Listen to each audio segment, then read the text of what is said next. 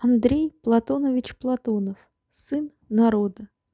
Подполковник на вид был человеком лет сорока, немного сумрачным, с темно-карими, утонувшими под лбом глазами, выражение которых не менялось от его настроения.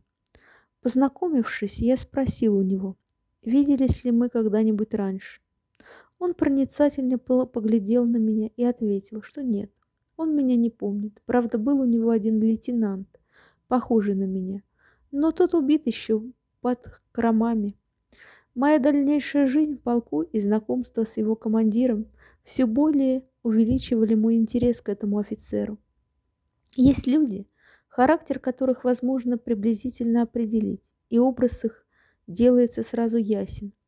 Но есть люди иные, вы уже знаете о таком человеке многое. Однако они похожи на земное пространство. Дойдя до одного горизонта, вы за ним видите следующий, еще более удаленный, и должны идти снова вперед.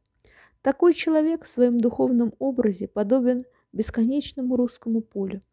И это свойство его означает, что вы встретились с развивающимся деятельным человеческим существом, беспрерывно рождающим себя заново в новом опыте жизни.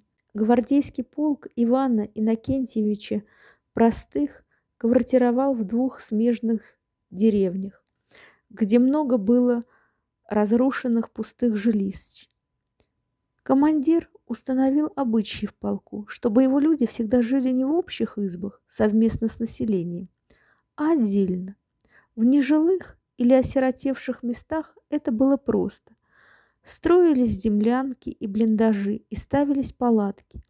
А в населенных пунктах дело было труднее, тех деревнях, где полк квартировал сейчас, простых приказал красноармейцам отремонтировать или привести в годное для жилья состояние поврежденные избы и затем поселил в них своих бойцов.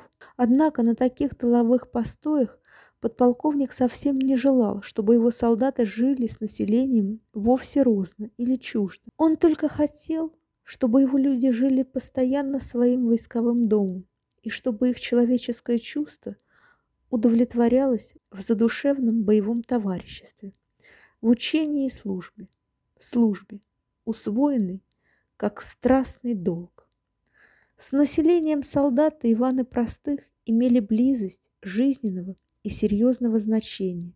Сейчас, когда была пора весны, красноармейцы в свободное время копали в помощь хозяйкам огороды, равняли навоз, на грядках, чинили сельский инвентарь и убирали с проездов мусор от немецкого нашествия и мертвые остатки войны, колючую проволоку, снаряды и погоревшие машины.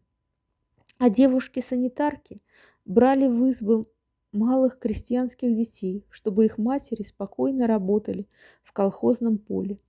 Это вновь и вновь приучало людей и красноармейцев, и местных жителей к простым житейским отношениям, к сознанию того, что все они один народ, и дело их родственно.